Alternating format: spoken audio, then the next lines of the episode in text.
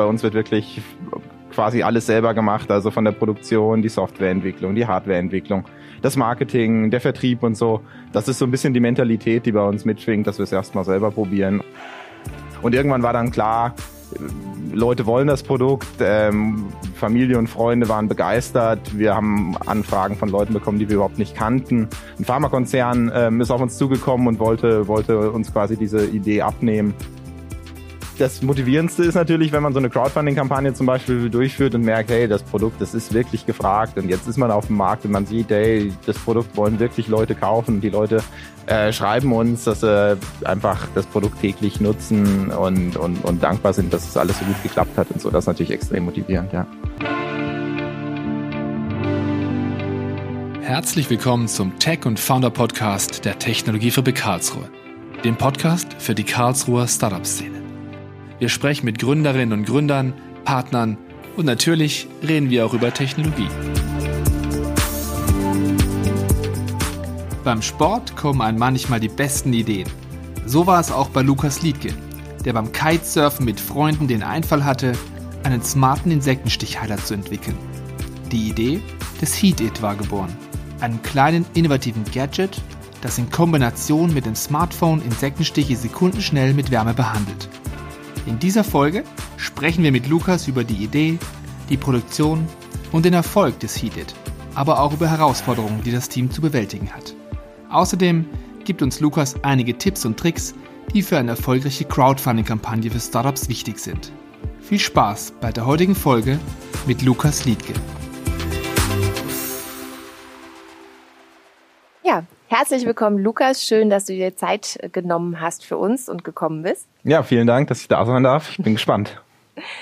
Lukas, du bist einer der Mitbegründer des Startups Camedi und ihr habt ein Produkt auf den Weg gebracht, das für richtig viel Aufmerksamkeit gesorgt hat. Über euer Produkt Heat It wurde schon viel in der Presse berichtet. Bevor unsere Zuhörer jetzt vor Neugier platzen, was denn Heat It ist, wenn davon so viel berichtet wird, verrat uns doch, was ist das für ein Produkt? Ähm, Heated ist ein smarter Insektenstichheiler. Sprich, mit dem Heated kann man mit, zusammen mit dem Smartphone Insektenstiche in Sekunden mit Wärme behandeln und Juckreiz und Schmerz lindern. Okay, das klingt äh, spannend auf jeden Fall. Ist äh, wahrscheinlich sehr handlich. Ähm, wie du es beschreibst, ähm, stellen wir uns also vor, ich werde jetzt von einer Wespe beispielsweise gestochen. Wie gehe ich dann vor? Und äh, was sind die Schritte, um mich dann mit Heated zu behandeln? Genau, das ist ganz einfach. Man nimmt den Heated, der einfach so groß ist wie ein Stück Würfelzucker, zum, nimmt man vom Schlüsselbund, steckt ihn unten in sein Smartphone rein. Ich mache es jetzt einfach mal auch im Podcast. Äh, muss ich das vielleicht ein bisschen beschreiben, aber man steckt den unten eben in, in den Anschluss, den USB-C-Anschluss oder eben den Lightning-Anschluss vom Apple-Smartphone unten ein. Jetzt mache ich den Ton nochmal an. Funktioniert es auch mit Samsung-Smartphones? Ja, selbstverständlich. Oder also Android-Smartphones mhm. äh, mit, mit USB-C-Anschluss und eben iPhones mit Lightning-Anschluss. Mhm. Stecke ich unten ein.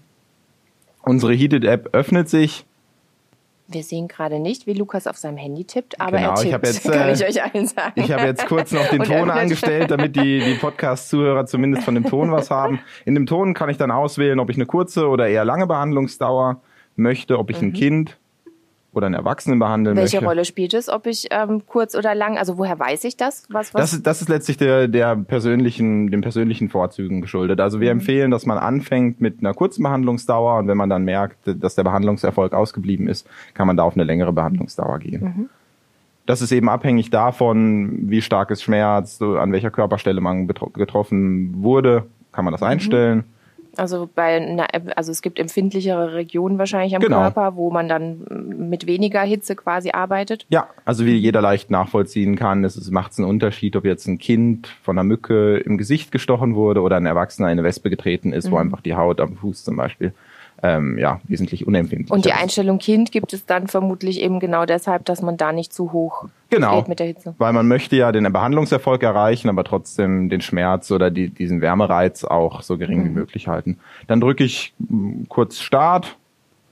Das Gerät heizt zwei, drei Sekunden vor, hört signalisiert mir, mhm. wenn ich das Gerät andrücken soll. Jetzt drückt er es auf die Haut, okay. Und ganz ganz Und was schnell. spürst du jetzt? Was hast du jetzt gespürt? Ja, einen kurzen Wärmereiz. Also du kannst es gerne noch mal selber ausprobieren. Also, das ist ein bewährtes Behandlungsprinzip. Ähm, das heißt, wir sind nicht die Ersten, die, die dieses Prinzip nutzen zur Behandlung von Insektenstiche. Was das Besondere an unserem Produkt eben ist, ist, dass es ohne Batterien auskommt, daher sehr kompakt ist und über die App so eine erweiterte Einstellung ermöglicht. Und wo produziert ihr das? In-house oder lasst ihr das Ja, produzieren? äh, wir sind äh, stolzer Medizinprodukthersteller. Seit, seit Ende letzten Jahres sind wir zertifiziert. Ähm, ist ja bei so einem Produkt, was irgendwie aus dem Studentenprojekt entstanden ist, erstmal dann noch ein großer Schritt bis zur Markteinführung.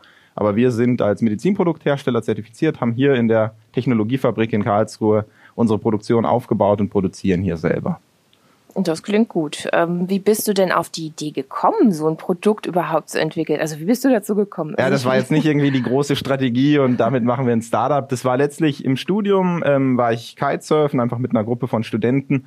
Hab da 2016 das erste Mal ein Produkt in der Hand gehalten, was halt relativ groß und, und klobig war, ähm, was eben die Stichbehandlung mittels Wärme erlaubt hat. Und von dem Wirkprinzip war ich absolut überzeugt. Äh, ja, war einfach erstmal auch überrascht, wie gut es funktioniert. Und gleichzeitig habe ich Also du gedacht. hast es selber quasi an dir ausprobiert. Ja, ja, genau. ähm, aber habe gleichzeitig gedacht, ah, für mich ist das nichts. Ich habe es dann eh nicht dabei, wenn ich es brauche, weil schließlich ist irgendwie so ein Mückenstich, der wacht man nachts auf und es juckt oder man ist irgendwo unterwegs und es juckt auf einmal. Damit rechnet man nicht und ich bin nicht der Typ, der dann irgendwie immer zehn Geräte mit sich rumschleppt. Aber ich habe gedacht, Smartphone habe ich heutzutage eh immer dabei. Ähm, Schlüsselbund auch, da muss es doch eine Möglichkeit geben. Und dann haben wir uns da zu viel dran gesetzt und die ersten Prototypen entwickelt. Und äh, wie du schon erwähnt hast, das ist nicht ganz neu. Du hast es selber schon an dir mit größeren Produkten ausprobiert, aber es gibt ja auch verschiedene Produkte wie Cremes oder Salben. Ähm, wie kann man da den Unterschied ziehen? Also wie wirken die Cremes und wie wirkt jetzt ähm, euer Produkt Heated? Ja, also es, es mangelt da an, an, an sehr aufwendigen und, und, und sehr fundierten Vergleichsstudien, aber letztlich die Studien, ähm, die das untersuchen, dieses Wirkprinzip, die sind alle sehr, sehr positiv. Auch das Nutzerfeedback ist an sich gegenüber dem Wirkprinzip überragend. Also nicht bezogen auf unser Produkt speziell, sondern allgemein diese Produktkategorie. Ähm, ja, der Juckreiz und Schmerz, der, der wird super schnell gelindert und ähm, das funktioniert ausgezeichnet. Wie ist es bei Menschen, die eine Allergie zum Beispiel auf Wespen haben? Da ist es natürlich äh, vermutlich keine Rettung oder keine Genau, Hilfe. also da muss man sehr, sehr vorsichtig sein. So ein anaphylaktischer Schock kann ja potenziell lebensgefährlich sein. Da können wir auch äh, also keine Aussagen zu treffen. Wir dieses Produkt, was wir anbieten, ähm, lindert eben Juckreiz und Schmerz und mehr leider auch nicht. Also da muss man sehr, sehr vorsichtig sein.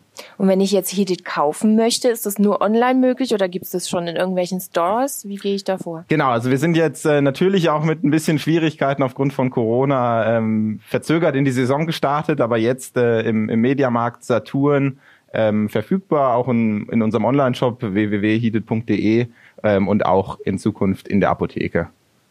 Und wie, ähm, also um nochmal auf die Gründergeschichte von euch zu, äh, Ja. zurückzukommen, ähm, wie groß seid ihr mittlerweile und wollt ihr noch stärker wachsen? Ähm, wir sind eben ein Vierer-Gründerteam. Wir sind mittlerweile ein Team von insgesamt ähm, 16 Leuten. Das heißt, wir haben äh, zwölf Mitarbeiter. Das sind im Wesentlichen äh, Studierende der verschiedensten Fachrichtungen. Bei uns wird wirklich quasi alles selber gemacht, also von der Produktion, die Softwareentwicklung, die Hardwareentwicklung, das Marketing, der Vertrieb und so. Ähm, das ist so ein bisschen die Mentalität, die bei uns mitschwingt, dass wir es erstmal selber probieren und äh, dann hat man auch eine vernünftige Einschätzung und weiß vielleicht, ob man das ein oder andere äh, vielleicht doch irgendwann mal auslagert, aber bisher sind wir ganz gut gefahren damit, ähm, das selber zu machen. Da hat man es irgendwie in der Hand, man lernt am meisten und man, man bleibt flexibel. Wie, wie kann ich mir denn vorstellen, wie entsteht so ein Produkt?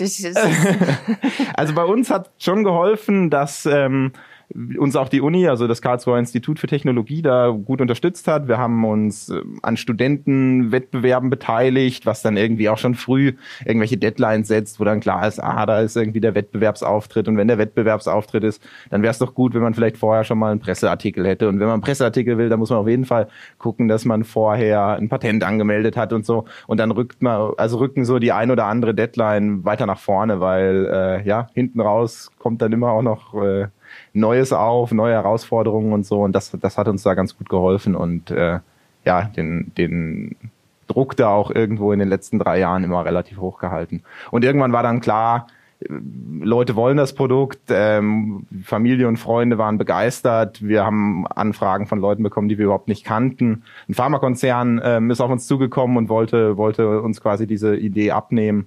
Ähm, das hat uns dann aber nur zusätzlich motiviert und gesagt, okay, ähm, ja, das, das bringen wir selber auf den Markt und, und gehen diese dieses Abenteuer ein.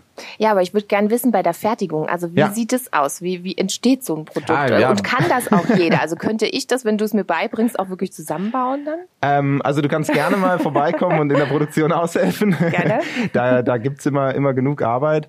Ähm, ja, die Entstehungsgeschichte, ich meine, wir, haben, wir sind selber alles Ingenieure, haben uns aber natürlich in viele Themengebiete einarbeiten müssen. Am Ende besteht das Produkt natürlich im Kern aus so einer Platine, ähm, das heißt, wo alle elektronischen Bauteile drauf bestückt sind. Das macht natürlich ein, ein Experte, aber auch hier in Deutschland. Ähm, dann ist da noch das, das Spritzgussgehäuse außenrum und dann wird es eben in unserer Produktionsanlage wird da der ein Teil verlötet und ähm, eben die Endmontage erfolgt. Okay. Und das klingt schon alles so groß eigentlich. Wollt ihr auch international den, den Markt irgendwie ähm, erobern? Ja, ich will da jetzt nicht zu viel zu sagen. Und das Gute ist natürlich mit, mit so einer Zulassung als Medizinprodukt ähm, in, in Europa ist man da erstmal relativ gut aufgestellt, auch wirklich in Europa das auszurollen. Alles, was dann international wird, sind dann halt nochmal neue Anforderungen, neue Herausforderungen. Ähm, selbst in Europa muss man dann natürlich sicherstellen, dass die notwendigen Materialien in der notwendigen Landessprache und so verfügbar sind. Ähm, aber da sind wir auf jeden Fall dran und das ist ein weltweites Problem. Ähm, auch wenn es natürlich nur um Juckreiz und Schmerz geht, ähm, denke ich, fühlt sich ein Großteil der, der Weltbevölkerung davon betroffen. Ähm, meine Frage, die jetzt anschließt, passt ganz gut dazu, äh, nämlich das ist ein Medizinprodukt, Hidit. Und ja das benötigt dann vermutlich eine besondere Zulassung auf dem Markt. Wie aufwendig war da die Zulassung als Medizinprodukt für euch? Hm, ich glaube, da ist dann oft äh, gut, dass man vorher nicht ganz weiß, was da alles auf einen zukommt. ähm, es ist da muss man unterscheiden. Medizinprodukt sind tatsächlich viele Produkte schon relativ schnell. Oft dann dieser, der untersten Risikoklasse, nennt sich dann Klasse 1. Da gibt's auch schon ähm, viele Anforderungen, die der Hersteller erfüllen muss. Bei uns ist es so, wir sind Risikoklasse 2, weil wir eben aktiv Energie in den Körper einbringen. Ähm, und da muss dann zunächst die Firma ein Qualitätsmanagementsystem aufbauen, die das dann verdeutlicht, dass man halt alle Prozesse so weit im Griff hat, dass ein sicheres Produkt an den Kunden geliefert werden kann. Ähm, das war schon mal sehr aufwendig und natürlich auch irgendwo teuer, weil man auf Beratungsleistungen von extern angewiesen ist. Man, wir haben die Zulassung mit dem TÜV Süd gemacht. Der ist dann auch mehrere Tage da und prüft das auf Herz und Hirn und äh, findet dann Fehler und man muss nacharbeiten und so. Und separat davon zu sehen ist dann eben die Produktzulassung. Das heißt, das muss dann für verschiedene Tests in unabhängige Testlabore gehen, äh, wird da überprüft, wird natürlich, natürlich dadurch auch besser. Also auch sowas wie Usability Testing oder so ist Teil von so einer Zulassung. Das kann man dann zum Teil auch intern abdecken geht einfach nur um die Patientensicherheit, was, was natürlich extrem wichtig ist, macht das Produkt also besser, ist aber auf jeden Fall auch sehr, sehr aufwendig. Also ich ähm, beneide da doch das ein oder andere Startup, was da irgendwie mit so einem ähm, Produkt MVP, also Minimum Viable Product, schnell mal an den Markt gehen kann, sich da Feedback holen und so. Das ist bei einem Medizinprodukt natürlich nur sehr, sehr eingeschränkt möglich. War viel aufwendiger, steckt viel Arbeit dahinter und das Stichwort Sicherheit ist äh, wahrscheinlich sehr wichtig bei euch. Ja. Gibt es denn Nebenwirkungen, die ich äh, durch Heated haben könnte, theoretisch? Also da muss man wieder sehen, dafür, dass wir von der Kategorie her in diese relativ hohe Risikoklasse reinfallen, ist das Prinzip als solches natürlich nicht irgendwie hochriskant. Man muss natürlich sicherstellen, dass die zulässigen Maximaltemperaturen, die irgendwie durch Normen und, und wissenschaftliche Literatur festgelegt sind, nicht überschritten werden, weil natürlich, wenn das jetzt irgendwie 100 Grad heiß wird, dann, dann kann man sich da Brandblasen zuholen. Aber ansonsten sind da, sind da keine Nebenwirkungen bekannt. Ähm Habt ihr ein Patent auf das Produkt? Kann das theoretisch jemand kopieren oder wie ist ähm, es da mit dem Wettbewerb? Ja, das ist natürlich ähm, immer, immer schwierig, immer eine Herausforderung. Ähm, wir haben selber zwei Patente angemeldet, die sind bisher noch nicht erteilt. Das ist ja auch immer ein sehr langer Prozess, aber wir sind da äh, in die ganze Welt mitgegangen und sind da sehr optimistisch. Das heißt, wir hoffen da auf, auf dieser Seite gut geschützt zu sein. Ihr habt euch ja, was die Finanzierung angeht, du hast es schon erwähnt, es war super teuer, das ganze äh, Medizinprodukt auf den Markt zu bringen. Und äh, Crowdfunding als Finanzierungsmethode, seid ihr damit erfolgreich gefahren und warum habt ihr diesen Weg gewählt?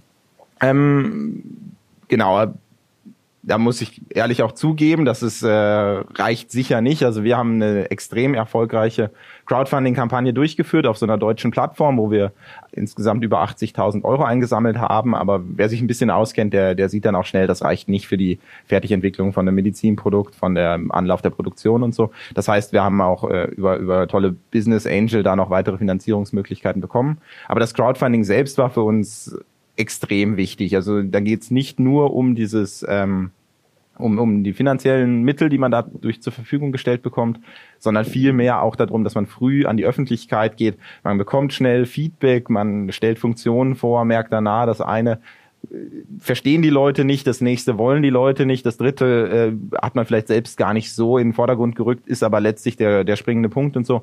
Also wieder, man wird schnell gezwungen, ähm, sein Produkt zu präsentieren, was dann auch den, die Produktentwicklung irgendwo verbessert. Und was macht für, äh, für dich, also an alle Startups jetzt, die zuhören, was äh, macht für dich äh, so eine erfolgreiche Crowdfunding-Kampagne ähm, äh, aus? Also wann ist die richtig gut und erfolgreich? Ähm, einmal muss das Produkt natürlich passen, da sind wir ganz gut aufgestellt. Es ist vom Preis her in dem Rahmen, den man sich, also wo, wo vielleicht der ein oder andere auch sagt, äh, die 30 Euro oder die 25 Euro, äh, die sind es mir mal wert, auch wenn ich erst in zwölf Monaten oder so vielleicht ein kleines Dankeschön dafür bekomme. Es muss sich an eine breite Zielgruppe richten. Ähm, das heißt, es hilft natürlich nicht, wenn man jetzt eine B2B-Softwarelösung hat, dann ist es im Crowdfunding irgendwo fehl am Platz. Und erfolgreich macht es, denke ich, so eine Kampagne, wenn man da ja authentisch bleibt, äh, sein eigenes Umfeld erstmal akquiriert, hier in Karlsruhe konnten wir da zum Glück auf die Unterstützung von verschiedensten Seiten zählen. Ähm, und dann kann das Ganze an, an Schwung gewinnen und dann auch Leute anziehen, die vielleicht nicht direkt äh, die Mutter oder der Bruder oder der Mitbewohner sind. Wie authentisch wart ihr denn in dieser Crowdfunding-Kampagne bei euch? Ähm, ja, für den einen oder anderen vielleicht auch zu authentisch. Also man muss halt irgendwo das Maß finden, denke ich. Ähm, wir haben uns da so gezeigt, wie wir sind. Ich denke, man muss auf der einen Seite natürlich vermitteln, dass man kein Großkonzern ist. Man ist es auch einfach nicht. Das heißt, es hilft auch nicht so zu tun, als ob man jetzt irgendwie ein großer Pharmakonzern wäre und jetzt das nächste Produkt auf, auf den Markt bringt. Das wollen auch einfach die Unterstützer von so Crowdfunding-Kampagnen ja gar nicht sehen. Aber gleichzeitig äh, hilft es auch nicht, wenn man sagt, hier, ich äh, bin Student und gebt mir mal euer Geld und äh, vielleicht seht ihr da irgendwann mal ein Produkt dafür. Also ich denke, es ist wichtig, da das richtige Maß zu treffen oder im besten Fall einfach authentisch zu sein und, und, und so den, den Eindruck zu vermitteln. Und ich hoffe, das ist uns ganz gut geglückt. Und das zieht ihr auch weiterhin durch. Also wenn ihr ein Team aus Studenten vor allem auch seid, also ein junges Team, Zieht ihr das durch? Ähm, ja, ich denke, wenn wir jetzt äh, in unseren Social Media Posts zurückscrollen, dann gibt es doch den einen oder anderen Post, den wir jetzt so nicht mehr bringen würden. Also ich denke, da ist natürlich irgendwo eine Entwicklung da, aber wir versuchen, das uns so beizubehalten. Das äh, ist so, wie wir ticken und wie es uns Spaß macht. Und ja, also das äh, hat sich auf jeden Fall noch, noch durchgezogen bis, bis zum heutigen Tag. Ja, und in der Presse wird auch viel über Hedit berichtet. Wie habt ihr das am Anfang geschafft, bekannt zu werden? Und wie geht ihr jetzt mit dieser Aufmerksamkeit um? Ähm, ursprünglich auch einfach so das nächste oder sage ich Umfeld angeschrieben, beziehungsweise teilweise sind die selber auf uns aufmerksam geworden. Das KIT war natürlich stolz, wenn dann ein Team, also wir in Hongkong irgendwie einen Studentenwettbewerb gewinnen, dann berichten die darüber, dann greift das vielleicht die Lokalpresse auf. Ähm, dann hat Galileo bei uns angerufen, weil die das irgendwie mitbekommen haben, haben das getestet und so. Also man muss da irgendwie einmal in, in Schwung kommen und dann kann das ein bisschen so ein Selbstläufer werden. Patentrezept habe ich sicher nicht. Ich bin jetzt kein PR-Berater. Ähm, ich denke auch da, wenn man irgendwie eine, eine schöne Story hat und die ein bisschen erzählen kann, das hilft mit einem Produkt, was viele Leute anspricht auch was irgendwo gut verstanden wird, gleichzeitig aber als, als echte Innovation auch wahrgenommen wird. Also ich glaube, da sind wir einfach auch ganz, ganz gut aufgestellt und haben Glück mit unserem Produkt, weil das einfach ein, irgendwo einen, einen Markt trifft, ähm, Leute kennen das Wirkprinzip, Leute wissen, dass, das, dass die anderen Produkte batteriebetrieben sind, man Batterien kaufen muss, die gehen ständig leer, es ist klobig, man hat es nicht dabei und so. Ähm, und dann wird unser Produkt da eben ganz gern aufgegriffen. Und wie gehst du persönlich mit dieser Aufmerksamkeit um? Ähm, ja, pff, bisher ganz gelassen eigentlich. Ich bin froh, dass wir so ein gutes, gutes Team sind, ähm, wo wir ja auch alles immer ausführlich besprechen und äh, von daher, wenn es auch mal, wenn Kritik kommt, dann, dann nehmen wir das auch auf, dankend und versuchen daran weiter uns zu verbessern. Wirst du viel angesprochen? Aufs nee, naja, im, im, im, persönlichen Umfeld natürlich schon, aber also jetzt bei weitem nicht irgendwie auf der Straße oder so. Okay. Im persönlichen Umfeld da schon. Das ist natürlich auch manchmal, man, man arbeitet sowieso extrem viel und wenn man dann die wenigen Freizeitstunden dann auch immer noch da gefragt wird, ah, weil das interessiert natürlich auch alle, wie läuft und ah, ich habe das gesehen und dies und jenes. Ähm, aber ich denke, das gehört dazu und äh, ist im, ja, Teil der Geschichte irgendwo. Und was war bis jetzt die größte Herausforderung, die in eurem Team, also die ihr in eurem Team gemeistert habt? Oh, das jetzt auf eine Herausforderung runterzubrechen, ist, glaube ich, schwierig, weil das, das kriegt man nach außen natürlich nicht so mit. Da sieht es immer nach einer Erfolgsgeschichte aus und man ja vermeldet natürlich auch die Punkte, die, wo man stolz drauf ist, was gut funktioniert und so. Aber intern gibt's natürlich schon extreme Höhen und Tiefen. Das ging am Anfang los, dass wir eben mit einem Pharmakonzern lange verhandelt haben, ähm, nicht zu einem gemeinsamen Weg gefunden sind. Wie motiviert man sich dann in so einer Situation? Ja, das Motivierendste ist natürlich, wenn man so eine Crowdfunding-Kampagne zum Beispiel durchführt und merkt, hey, das Produkt, das ist wirklich gefragt und jetzt ist man auf dem Markt und man sieht, hey, das Produkt wollen wirklich Leute kaufen. Die Leute äh, schreiben uns, dass sie einfach das Produkt täglich nutzen und, und, und dankbar sind, dass es das alles so gut geklappt hat und so. Das ist natürlich extrem motivierend, ja. Ein Unternehmen zu gründen und aufzubauen ist eine herausfordernde Aufgabe, die mit viel persönlichem Engagement und Herzblut verbunden ist. Und ich habe auch das Gefühl, das steckt bei dir auch dahinter, das Herzblut. Wo holst du dir denn den Ausgleich dann im Privaten her und wie schaltest du dann ab? Ja, das ist jetzt mitten im Sommer, mitten in der Saison tatsächlich schwierig. Ähm, ich versuche so viel es geht, eben Sport zu machen. Ich bin viel jetzt in Corona-Zeiten auf dem Fahrrad unterwegs, Mountainbike, Rennrad und so weiter. Jetzt ist auch das Beachvolleyball wieder angelaufen. Ich bin ähm, sehr aktiv hier im, im Volleyball in Karlsruhe und ansonsten versuche ich so gut es geht auch Zeit mit meiner Freundin zu verbringen, wandern zu gehen und so. Ja.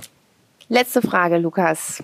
Aber keine ganz einfache Frage. Wenn du die Geschichte von Hidit mit einem Buchtitel versehen müsstest, wie wäre der Titel dieses Buchs? Äh, ähm, ja, aktuell vielleicht äh, David gegen Goliath, Altes Testament.